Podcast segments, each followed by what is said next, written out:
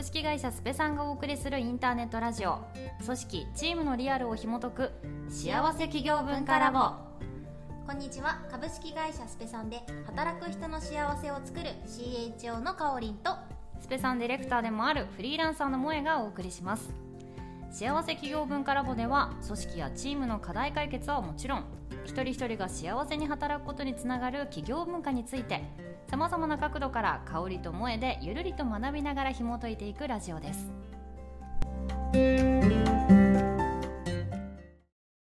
はい。ということであれですね。まずは明けましておめでとうございますになりましたね。かなり遅くなりましたが。そうだった。あの2023年初めての収録になりますのではい。明けましておめでとうございます。明けましておめでとうございます。もうだいぶ経ったよねもう。だいぶ経ちました。なんで多分、年末年始ゆっくりできましたねっていうよりかはもう、あ、めっちゃ年始早々に忙しく動いてますみたいな 感じだと思いますね。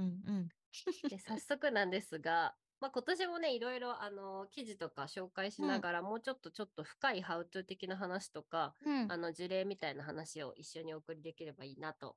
思っておりますので、早速1本目はちょっとしたあのフックに記事の紹介をできればと思うんですけど、東洋経済オンラインで紹介されたんですけど、三菱電機若手中堅が挑む組織風土改革の全貌ということでですね、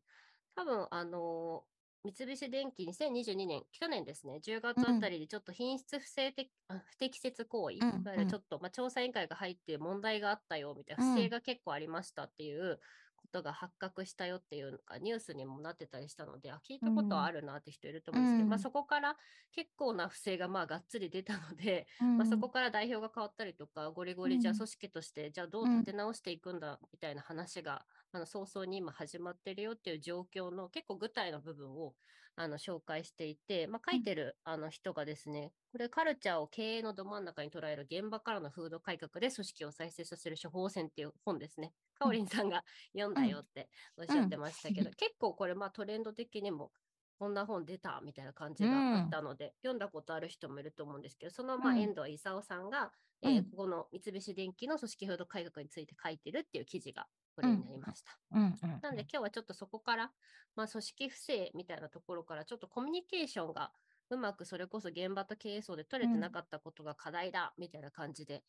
最初のきっかけとしては書いてあったので、まあ、コミュニケーションってどうどうして大事なんだっけみたいなところとか、うん取れてないと何が問題なのみたいなところとかをうんちょっとかおりんさんとお話ししていけたらいいなと思っております。うん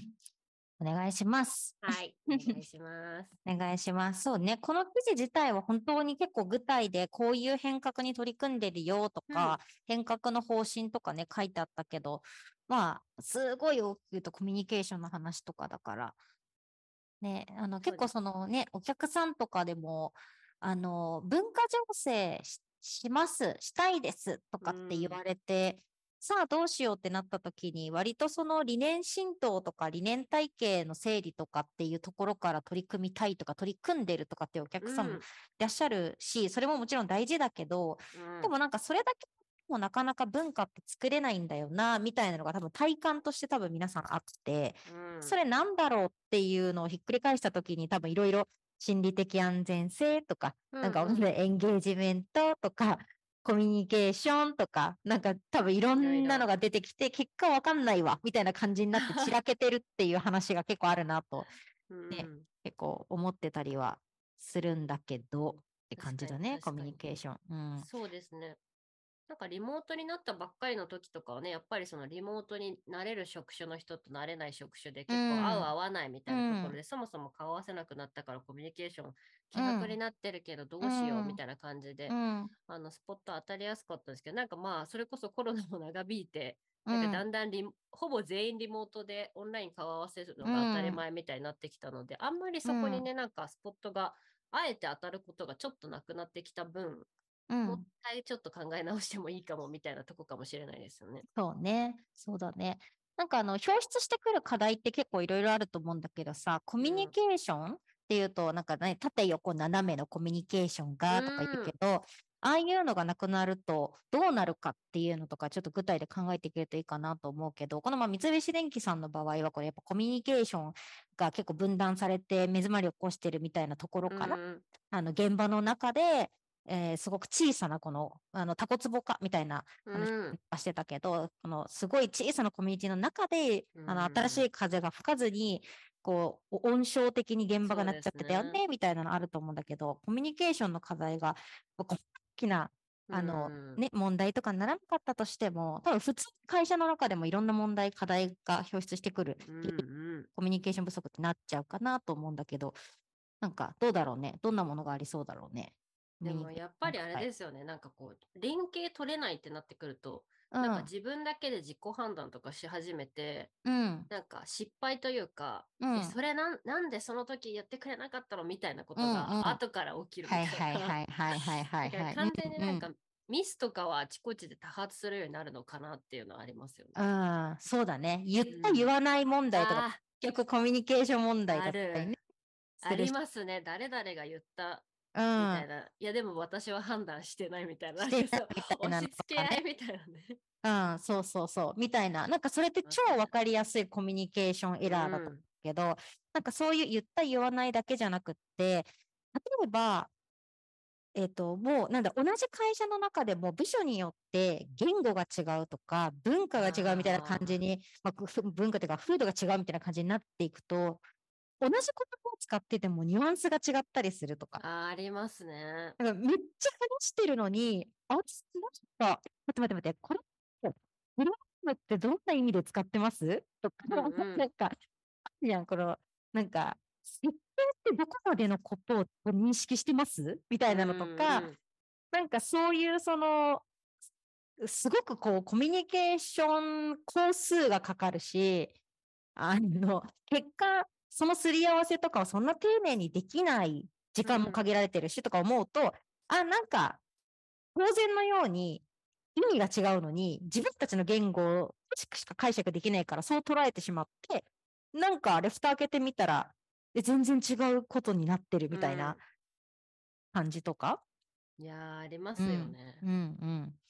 いやこれもミスっちゃミスだよね。そうですねし。かも、蓋が開かないと気づかないっていうのやつよね。みたいなのはあるよね。まあでも、えーな、あとな、う。ん。あ、でも結構だからそういうことが続いてくると、やっぱりまあ仕事しづらくなってくるっていうところになると、うん、なんかそれこそストレスというか、なんでこれがや、なんかそうなってんだよとか、うん、なんかそれこそ自分のせいだと思っても、あーってイライラしてくるから、なんか、それこそ結構会社自体が嫌になってくるっていうか、もうここじゃないとこがいいかなって。だから転職とか、まあそれこそ離職のきっかけにも、まあコミュニケーションがあんまり会社の中で円滑じゃないと、うん、なんかまあ離れる理由には結構なるかなとは思いますね。そうだね。あの、なんか変なさ、あの、スパイラルにというか、なんかはループにこう陥っていくみうんたいなのありそうじゃん。で、コミュニケーションって明らかにどっちかが悪いっていうこともないこともあるじゃない？さっきそうですみたいなね。言語が違うっていうだけでミスが起こるとか、なんかその、量が少ないがゆえに、うん。なんか、ねみたいなのとかあったりとか、心理的安全性が低くて言いたいこと言えなくて、みたいなのとか、うんなんかそういう、こう、どっちかが、言えないお前が悪い、いやいや、言わせてくれないお前が悪いみたいな、どっちが悪いうんけどもないよね、みたいな状態だからこそ、うーんってストレスが、こう、溜まっていったりとか、ミスがね、起こったりとか、うんに対しても、外に対しても、なんか良くないものがぐるぐるぐるぐる渦巻いてる結。果、うん、なんかう、なんか成果も上がらないし、なんかストレスもたまるし、もうこの会社 ないかも。で、なんか、その仕事のモチベーション、生産性、効率、うん、全部。えね、ストレスもなんか増えて。で、だけど、それをこう、まあ、なんだろう、吐き出すうん。コミュニケーションもないみたいな感じになると、うん、もう自分でぐるぐるぐるぐるぐるぐるぐるぐる。そうですね。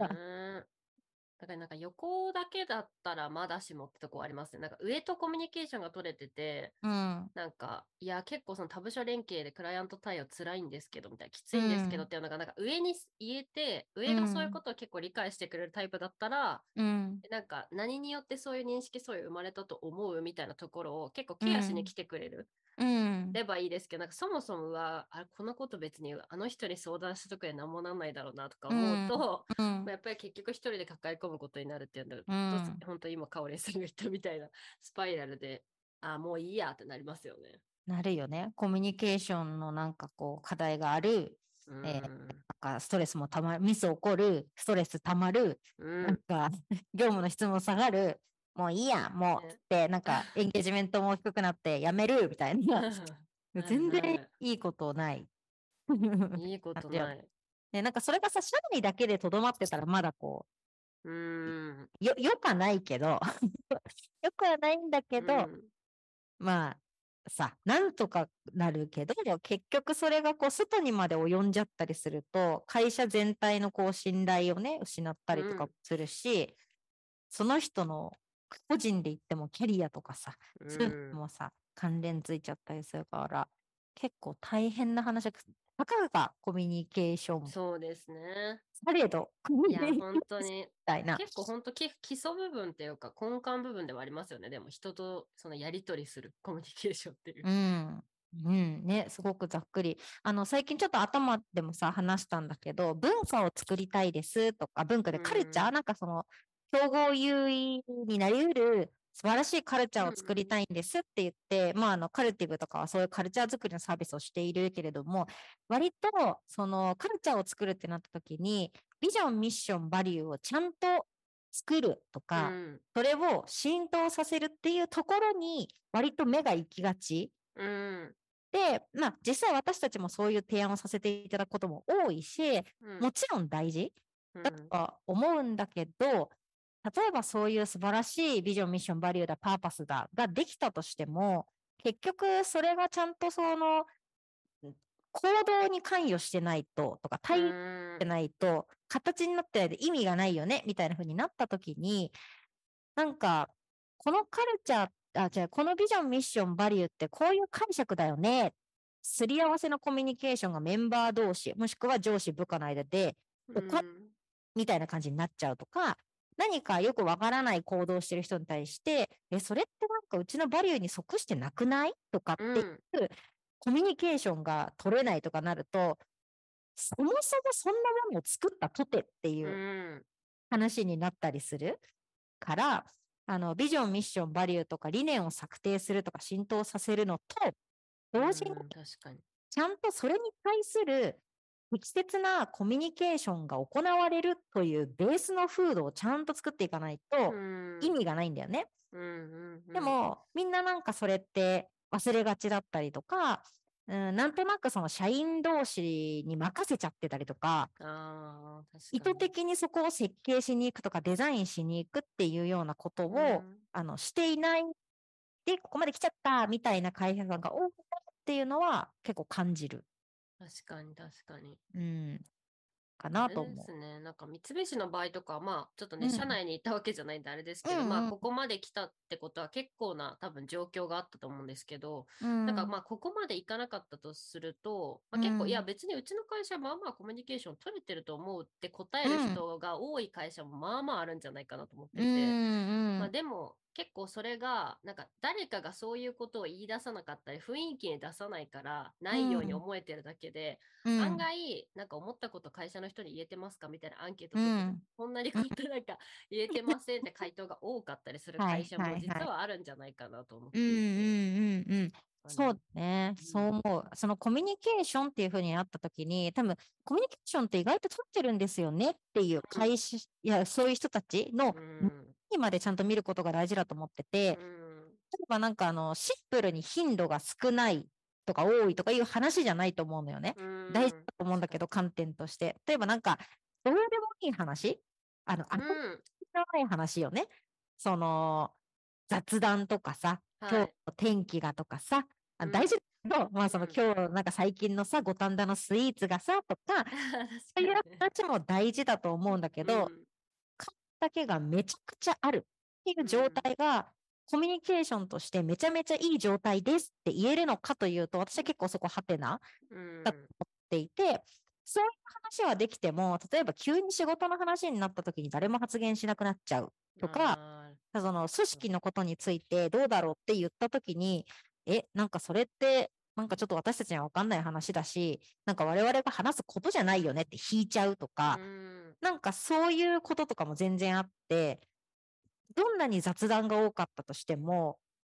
言わねばならないこととか、考え、一緒に考えた方がいいことに対しての発言ができないみたいになると、それはコミュニケーション風土としては、あの、全然未熟だなっていうふうに思うのよね。うんうんどんなにこう、あの、決して奨励するわけではないけど、きついというか、まあなんかなんか詰める文化がありますとかって言ったりするうん。とかあるじゃん？はい。別になんか私はそれ自体が悪いとは思わない。もちろん人を傷つけてはいけないうんではあるけど、あの、ちゃんとそこに意味があったりとか、それをフォローしたりとか、ことに向かうよねっていう前提がある上での、そういうその指摘のコミュニケーションとかフィードバックみたいなものうんうん。とか、ちゃんと良い方向に向かっているのであれば、それは別になんか必ずしもネガティブなコミュニケーション風土ではないと思うから、あの、コミュニケーションありますか？会社の中でってポンと聞いたときに、なんかその雑談が多いですとか、なんとなく楽しいうんみたいなだけでコミュニケーション判断してはいけないなとは思うよね。うん、確かに。雑談しててもっていうのありますね、でも。うん。うん。中身のね、結構突っ込んだ話までできるかどうかっていう。うん。かなとう。いうん思ったりするね。まあだからそのためにちょっとこう具体の施策の話とか、うん。どうすればいいの？みたいな話でいくと、あの結構ただじゃん、ただというか、それも大事ではあるが、その飲み会しようぜとかさ、うん。あるやん。ありますね。なんか、とにかく飲み会しようぜみたいうんうん。な。で、それもあってもいいと思うし、大事なコミュニケーションの場だと思うんだけど、それと合わせて、その人、そこにいる個人個人の人たちが、どういう考え方うんで、そこに存在しているのかとか、何を大切にしているのかとか、なんかそういうその、なんだろうな、その恋愛事情を話してくれとかそういうことじゃなない、うんうんこの人の人間性みたいなところとか、価値観をちゃんとこう共有する、すり合わせるみたいなこととかっていうような機会が結構大事なんじゃないかなというふうには、あの、あのすごい基本的なステップとしてあるうん思っている。やっぱ確かにこの人はこういう価値観を持ってるから、こういう言い方すると多分伝わらないなとか、逆にへっこんじゃうなとかさ。うんうんうん。でも、この人は、あの、なんだろうな、自分のキャリアビジョンみたいなのがあって、この数年でここまでジャンプしたいと思ってるから、そのためにこういうフィードバックをこれくらいの強さでするね、するよって、そこうんうん全部分かってて、コンセンサス取れてそれができてれば、全然ポジティブじゃん。そうですね。とか、いやー、なんかそう思うと、なんかマネジメントというかそういう、やっぱ上に立つ人がそういうことをできるかどうかって結構かかってくるっていうのありますね。うん。そうだね。そうだね。あのー、うちの会社とかだと、モチベーショングラフうんうん。とかっていう施策をやったことがあって、まあもしかしたらこれ聞いてくださってるね、会社さんもやったことあるよっていううん。人たち多いかなとは思うけれど、自分の人生っていうのを一つのこう、モチベーションのこうグラフにこうしてうん。解説をみんなの前でするっていうワークだったりするんだけど、はい。まあ、何がこう原体験になって今の自うん。分がそこに存在しているのかとか、どういう価値観を持っているのかみたいなことをシェアするんだけど、それがを知っているという安心感もあるし、相手のを分かっているっていう安心感があるから、やっぱだからちょっとコミュニケーション変わるなっていう実感があるんだよね。うんうんうん。そういうのとかやってみるといいんじゃないかなと思うけどね。確かに。結構大事ですよね。うん。いや、確かに懐かしい。なんか、私もなんか就職、就職活動中からなんか面接でそれ書いてくださいっていうのありました。えなんかしかも、時間内でその時書いて、それをプレゼうんンして自分を PR してくださいっていう。ええ すごいね。いい面接だね。そう、でもすごいあ結構それ、なんか何人か確かいたんですけど、うんなんかうん逆にそれ聞いただけで、なんか、え、その子こんなこと頑張ってきたんだとか、なんか、まあ一種ライバルですけど、すごい共感してめっちゃ仲良くなりましたもんね。ああ、いや、そうだよね。そうなるよね。ある確かに大事だなと思いますね。その人を知るっていう。うん。ね、大事。なんかさ、すごくこう仏頂面してさ、いつも怖いさ、役員とかがいてさ、うん。例えばね、例えばだよ、いたとうんして、でも、じゃあ本当に怖いんだけど、みたいな、挨拶もできないみたいな感じになったうんうんもう、例えばその時のさ、いや、なんか今こんな感じなんですけど、実は小学校の時にひ弱で、で、なんかすごいこう、例えばだけど、なんかこう、なんか全然こう何か自分が言いたかったこととかも、なんか体も小さかったし言えなくて、みたいな。えだから、学生の時に一生懸命筋トレして、なんかそしたら体も大きくなってきて、なんか自分に 自信もついてきて今になったんですとかやったら、なんか痛らしいみたいな気持ち、確かに、確かに。この人ね、こういう感じだったみたいなの とかさ、例えば超極端だけど、そういうこととかもありそうだな、みたいな。いやいや、本当に。だからね、やっぱり人のストーリーを知るっていうのは結構やっぱコミュニケーション取る上では大事ですよね。うん、結構ベースだなと思う。なんかもうその、その、そういう上で、なんかその心理的安全性とかなんとかとかっていうそのコミュニケーションの、なを取る上での施策とか、なんか工夫とか仕組みとか機械とかっていうのは乗っけていって、より良いコミュニケーション、その会社にとって、あの、適切なコミュニケーション文化みたいなものっていうのを形成していけばいいと思うんだけど、うんあの、まず何やればいいんだろうなと思ったら、その互いを知るために飲み会をするよりも、一旦その何か、えーモチベーショングラフやってみるとか、うん。深く対話をしてみるとかっていう機会を設けるのがいいんじゃないかなっていうのを、ほほんとすごいすごいベースの部分だけど、うん。でも、いいですね。ね、いいかなって思ったりしますよっていう感じで、まあ、コミュニケーションって、ね、なんかこう、コミュニケーション能力とかさ、言ったりうんするから、結構その人個人に依存してるように見えがちだったりとか、で、その集うんうん合体がこの会社のコミュニケーション風土だよねとかって言われがちだけど、なんか結構組織としてできることとか、チームとしてできることとか、結構あるんじゃないかなっていう感じはするようんね。なんか個人のスキルに依存せずに。そうですね。うん。確かにコミュニケーション大事。大コミュ事ニ。ケーション大事です。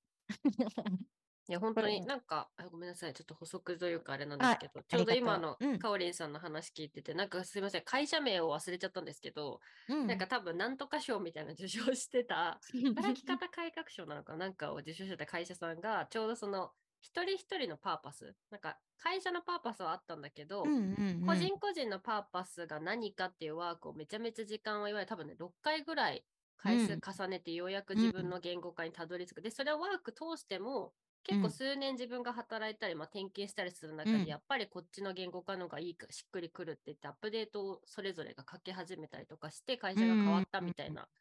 ことを言ってる会社さんがあって、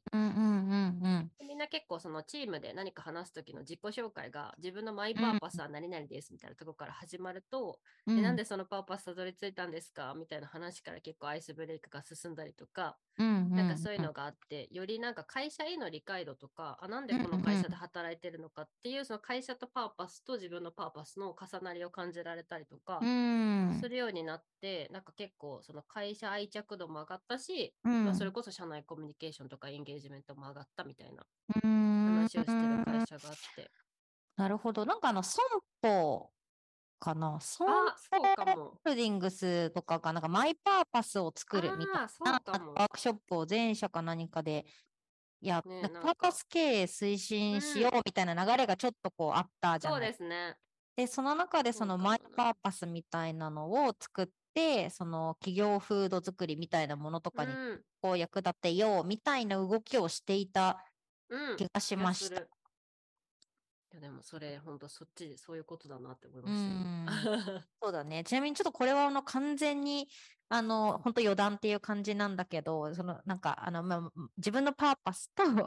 えっと、なんだっけ、その会社のうんパーパスとかビジョンとかとの重なりみたいなところ、あの本当これコミュニケーションの話からなんでこうなっちゃったか忘れちゃった。すいません。なんか余談な余談でいくと、あの理念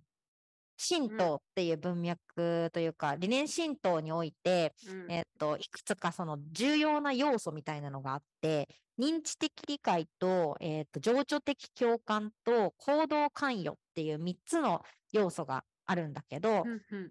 まあ、要はそのビジョンをどれだけこの目に触れる、目にするかとか、あの、インプットされるかっていうのが悪いとか、理解しているかっていうのが、まあ、認知とか認知的理解うん。で、情緒的共感は、そのなんかそこにどれぐらい自分、そのなんか感情を伴って共感するかっていうと、ままあ、行動関与っていうのは、まあ、無理やりにでもそれをさせられることによって、あの、きっていう側面ね、なんか行動ルールみたいなのとかを作って。それをどんどんやっていこうっていうので浸透させるっていう、まあ、このうん。要素としてこう3つありますってなった時に、何が一番、その3つの要素の中で何をすることが一番理念浸透うん。とそうにこうつながるのかっていう研究をしている人とかがいて、もちろん答えは、あの、なんて言うんだろう、多分いろんな側面からの見方があるから1個じゃないんだけど、でも、とりあえず日本の研究の中では情緒的共感っていうものが一番理念浸透にあの作用するよっていう項目だよって言われていて、なので、とにかくインプットしまくるとか行動させるとかっていうよりも、共感を生むっていうことに、確かに。自分の中にあるものとその会社のものっていうのをつなぎ合わせるっていうことをちゃんとしていくと、あの理念っていうのがより深く浸透していくよみたいな研究もあったよっていう余談です。余談なのに長かったわ。とんでもないです。この辺はねなんか喋ると長くなるから、ねまたね、別別ので機会にって感じだけどそうですね。ですけど、まあ、今回はじゃあその三菱さんのその記事、はい。かかららのコミュニケーションのうん、重要性についてのうん、話をさせていただきました。というこはいとで、新年一発目。でも大事ですね。2023年もっとコミュニケーション取っていこうって結構あの1年の初めに決めるっていうのも大事だと思うんで、うん、うん一人一人の意識からまた変えていくこともあるかなと思うので、うん引き続き今年も よろしくお願いします。お願いしまます。はい、今日もありがとうございました。はい、ありがとうございます。